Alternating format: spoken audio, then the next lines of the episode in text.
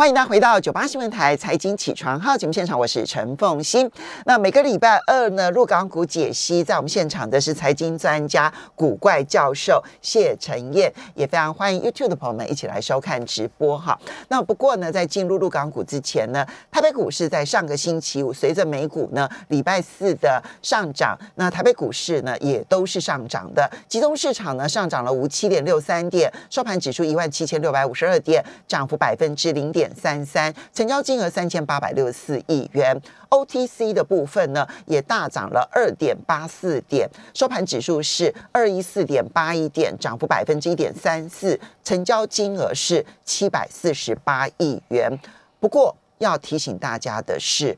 在昨天其实美国股市呢，它的小跌不算大跌哦，你以费城半导体才跌了百分之零点六七，纳斯达克反而翻红，可是。台积电在今天凌晨的 ADR 却是大跌了百分之三点七九，红海的 ADR 大跌，也下跌了百分之零点四一，月光的 ADR 下跌了百分之一点零九，联电的 ADR 下跌了百分之一点四九，然后中华电信的 ADR 下跌了百分之零点五六。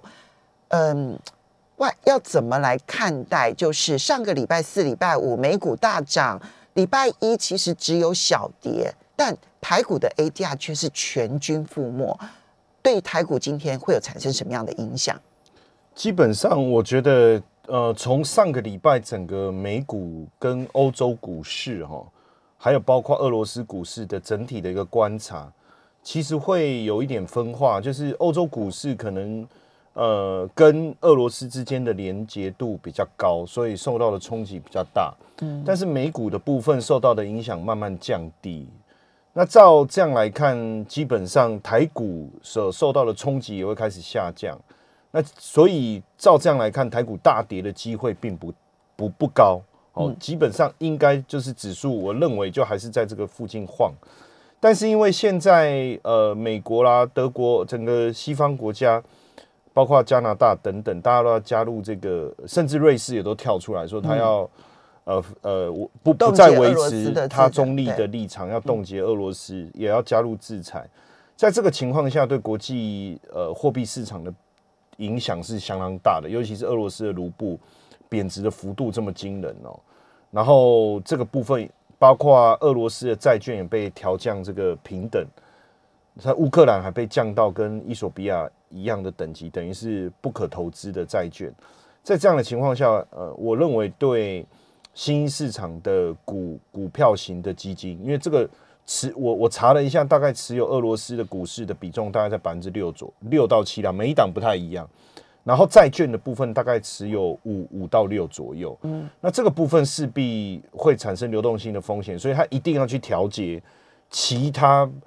跟俄罗斯无关的这些。呃，股市的持股或者是债券，嗯，那一定会影响到新兴市场债券的变化跟股市股价的变化，所以，我我认为这个礼拜外资对台股的调节还是会持续啊，因为你看，像上以这两个月来讲，外资卖超台股大概就快两千亿了，嗯，尤其是上个礼拜五，明明美股大涨，对，然后呢，外资在礼拜五的时候还卖超五百一十亿，没错没错，所以我我我我我认为外资它。卖超已经不是说他看坏台股，就是我刚才讲的，我看坏的那个流动性问题，我没办法处理。我先处理可以处理的，我把现金至少我转成现金在手上，我之后我可以应付赎回，我可以呃，我也可以，也许我要去加码或是做什么的弹性的调整。这个是我们过去在法人圈的我们所受到一个非常重要的一个基本训练，就是。当你面对了这种流动性风险的时候，你要调节那个部分调不掉，先不叫急，嗯，你先去处理，因为它比反正也是比重嘛，嗯，百分之五全部赔掉也不过赔百分之五嘛，嗯，但是你其他的部分你要先赶快做一些调整，你要手上要有足够的现金去因应未来的变化。好，这是外资有可能还要继续调节，但是呢，我们当然也看到就是内资就尤其是投信。还连续性的买超，从过年前一直买到过年后，其实没有停过。然后再加上呢，这个关谷行库的护盘，这个内外资的一个这个呃彼此之间的相互的对抗的结果，台北股市会如何？基本上我认为就是维持一个震荡啦。哦，要要大呃，外资一定卖超，卖的多台股就就跌，但是跌幅不大。那如果卖的少，反而台台股会涨，台股其实会涨哦，就是外资一定卖超。那当然，我觉得现阶段还是以内资买超的的方向去思考啦。比如说大，因为现在大型的电子股，我觉得今这这几天应该都还是会遭遇到比较大的卖压，成成分股的部分。那接下来，我觉得特别去注意原物料啦、高股息啦这一类内资最近都在买超的股票，我觉得会是接接下来这个礼拜的一个重心啊。我现阶段这样看下来，我到目前为止，我就没不会对台股比较担心。我觉得守住半年线。能守住对台股来讲就 OK 了，但是如果破半年线，其实不是挑战年线的问题，因为过去从呃这个九九，我看从去年九月这样上来啊，从去年九月上来这一段，其实成交量最大是集结集结在一万七千五，嗯，所以一万七千五刚好跟半年线的位置基本上是重叠，嗯，所以一旦这个地方失守。我会比较担心。那这两天看起来这个地方是有手的，嗯，那因为我这这两天也看到，呃，包括政府也在关注整个国际局势对台股的影响，然后国安基金也会适度的启动，嗯，哦，有这样的一个准备的话，其实我我我觉得就还好。我认为应该就是在这附近做一个震荡。当然你在选股的操作上。基本上应该还是会以原物料或是高股息族群为主好的，好，那接下来我们再来进入的就是陆港股的解析。两样情，其实从今年以来就看到陆港股的两样情啊。那么港股曾经一度呢相对比较强势，但是呢，从发生了俄乌的情势之后呢，港股就极弱。嗯，那但是呢，入股呢其实相对有撑，因为从今年这个过完农历年之后呢，你看到入股它反而撑在就以上证指数来看的话，它反而是在差不多是三千四百五十点这附近来回的整理。那么，嗯，虽然偶尔会跌，但是呢，其实它也相对强势。所以，怎么去看这一个又出现的这个入港股的两样情？其实我我觉得今天我会先把重心放在 A 股的部分哦。为什么？因为现在跟国际局势有很大的关联性。俄罗斯如果被制裁，哦，现阶段当然大家都应该是就就是这样的一个方向。那昨天的一个会谈的结果内容还没有出来，但是目前刚才刚才凤英姐在国际新闻的时候特别跟大家讲，我也很关心哦。我昨天晚上就想我赶快睡觉，早上起来。要听听看这个放进去先生哦，就 put in 啊，哦，他叫 put in 嘛，那位俄罗斯那位叫放进去先生，普丁，对对对，哦，我我后来发现原来他叫放进去先生，难怪他的态度这么差，总是要去进侵略别人的国家。那我的重点在于说，呃，现阶段这个国际局势，大家也看到中国大陆呃的态度比较暧昧，所以很有可能，因为呃过去呃中国出口给俄罗斯的这个。产值大概在一百亿美金左右，其中百分之二十是电子。嗯，那所以如果俄罗斯从西方国家拿不到一些电子零件这些相关的的的重要的这个零件的话，那一定是找中国嘛，因为它本来就会从中国进口，然后电子也占百分之二十。那所以还这是这是其中一个，然后然后另外一个另外一个国际局势的重点是 SWIFT 的这一块。那这一块其实我们也观察到，中国大陆从这几年就有在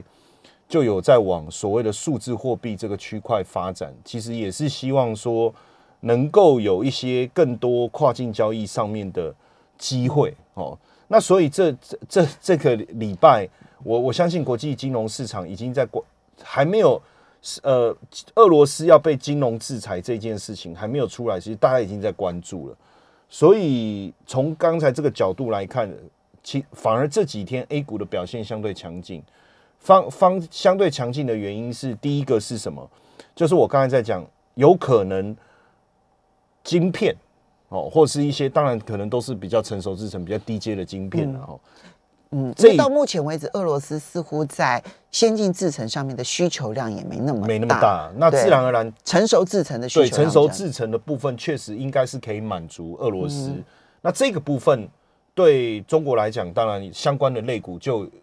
就有一些机会被带动起来哦。实质的基本面到底有没有带动？其实现在我们没有办法看到数字，还是但是对，但是相关的类股确实这几天，尤其是过去五天。我看到资金流入的比重是特别高的哈，这是这是其一。嗯，那其二是什么？其实就是呃数字货币这个部分，因为数字货币本来从去年就是中国在政策上特别关注的一个重点，就是人民币数字数位化，数位化。嗯，不不是比特币哦，我我们现在讲数字货币，不是比特币或者是区块链啊，不，区块链的技术是对的，但是不是在讲比特币虚拟货币这一块，用区块链来执行中央银行的法币的数位化，对，就是 CBDC 嘛，哈。然后呢，呃，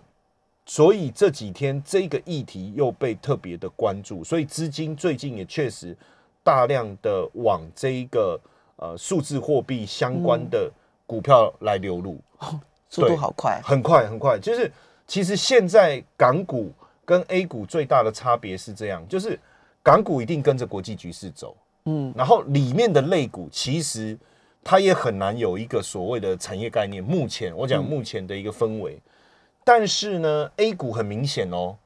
，A 股现在没有，就是你你这些呃呃原本的产业特性的股票，几乎没有人在意了。嗯，哦，什么白酒啦、电器啦这些哦消费性的，因为大家似乎把焦焦点全部就是放在包含呃我刚才讲到的国际跨境的这个晶片。呃，晶片的部分还有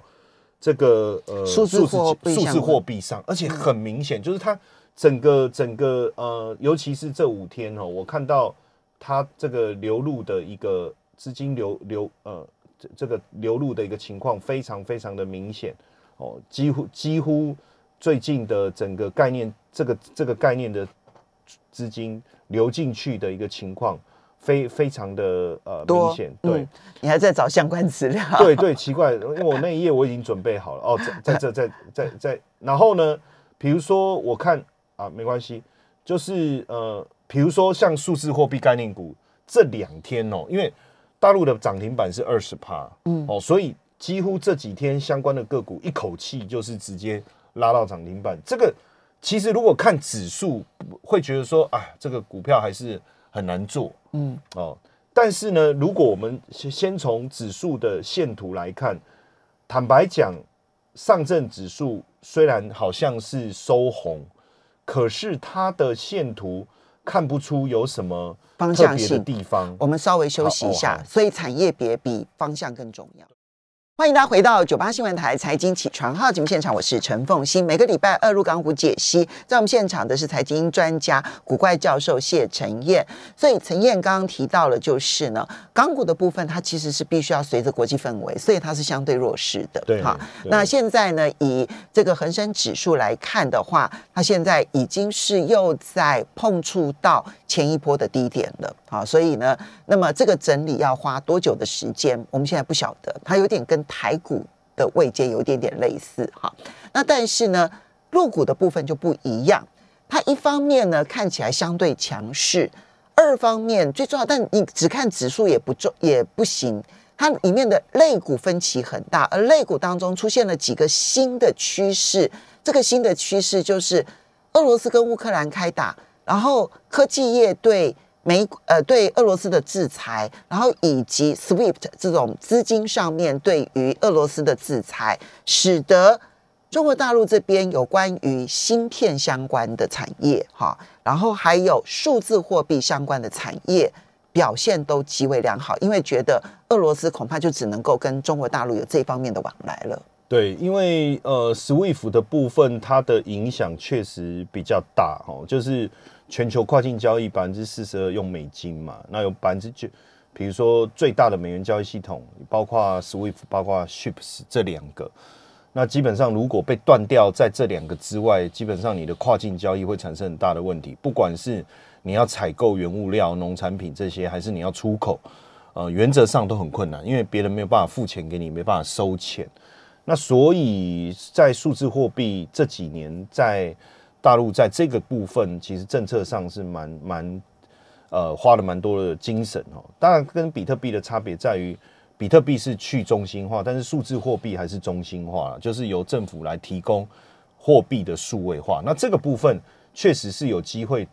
等于它可以绕过 SWIFT 或是 Chips 这样的系统去做所谓跨境的交易。这个也是为什么突然之间这个礼拜，当然这个不是这个礼拜才才有的一个政策，其实从去年年初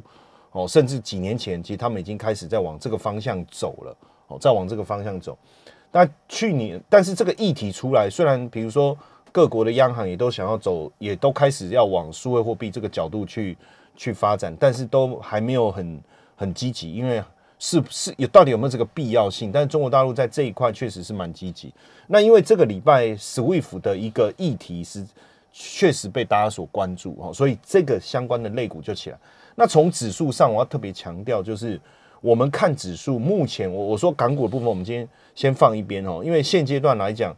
呃，我们会觉得，即便看 A 股的指数，你也不觉得有什么投资的机会，也我说看指数也感受不到有什么投资的机会，因为它其实就是震荡，对，而且它三四五零这边震荡，对，而且它是一种就是好像底部震荡的概念，可是实际上，呃，如果去看，比如说深中小或是。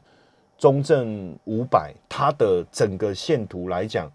不太已经慢慢的有比较有有主底完成的味道了。嗯哼。然后从呃深中小的成分股来看，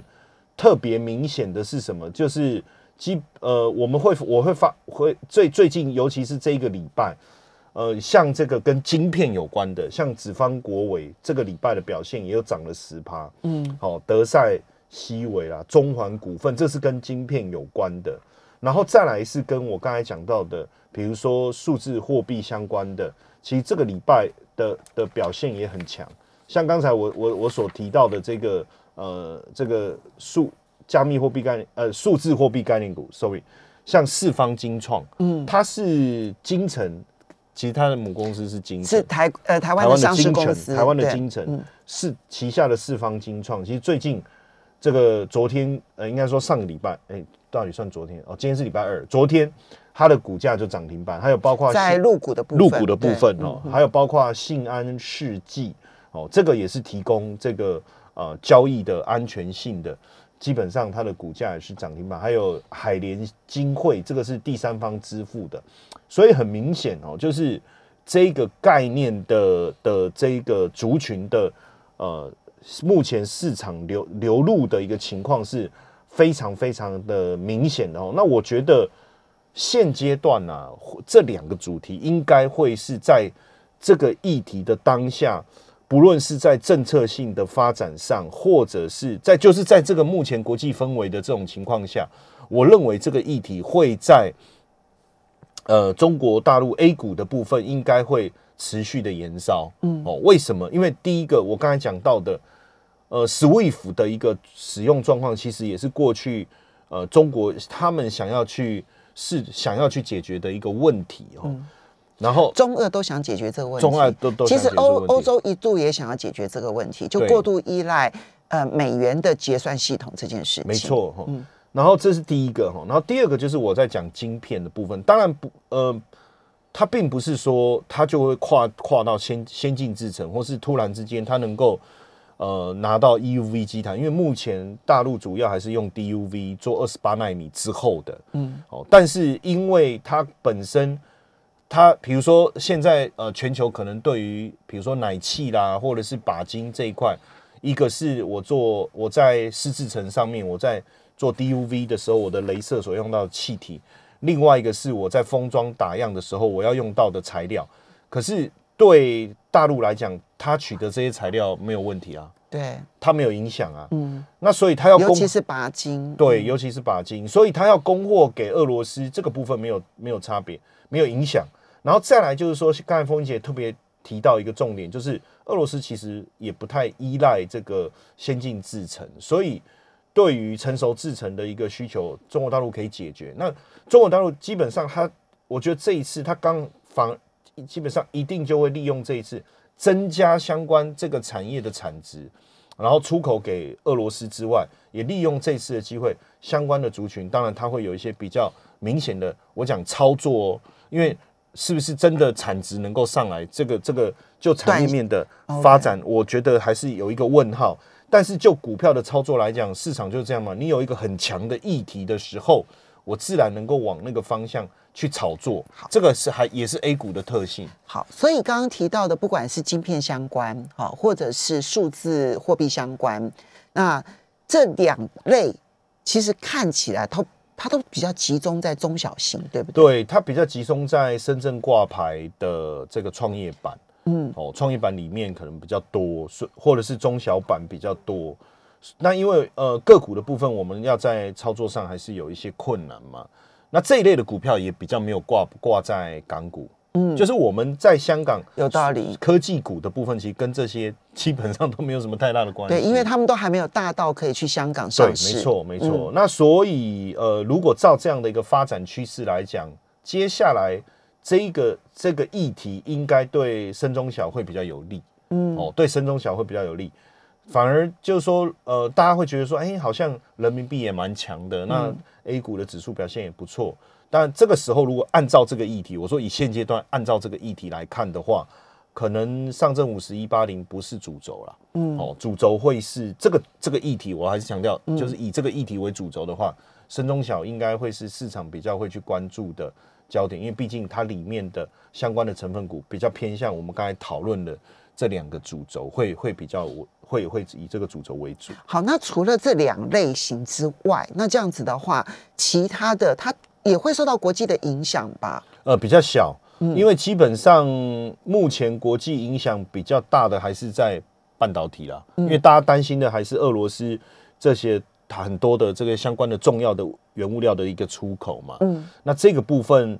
呃，还有一个就是石油上来以后对于通膨影响，可是通膨对科技股的冲击比较大。可是我们看上礼拜五纳斯达克反而慢慢的回稳，因为毕竟跌多了，对这一波整个高低差了。我讲高低差哈，尤其是纳斯达克是领先死亡交叉的，对，所以我我觉得慢慢的这一部分的冲击也会比较，而且大的。这个半导体产业，其实他们也有讲到材料的来源，他们也也没有什么太大的问题，因为毕竟一开始都有一些分散，所以我我觉得冲击是比较小的哦。那反而可以去看到说资金主流不断的流入的这个方向，其他的部分我觉得就还要再看接下来这个礼拜整个俄乌的一个状况再做观察。那嗯，对于呃，因为现在全世界的能源股都很强，对，那大陆的能源股也是一样，也是很强，嗯，也是很强，所以。这个部分，我觉得后面我们我们再来讨论，因为它能源股变是一个长线的思维，就是说我现在。这个波段，我当然以议题为主。如果我可以赚到这个强势的议题，然后另外一个是是长期长期的一个部分，它这个部分一样，也也是相对表现比较好。好的，那这边呢就提供这一个陆港股的这些讯息呢，给大家做参考了。我们要非常谢谢古怪教授谢陈燕，也谢谢大家的收听收看。我们休息一下，等一下八点钟的节目，我们来好好来剖析一下现在国际的情势的变化。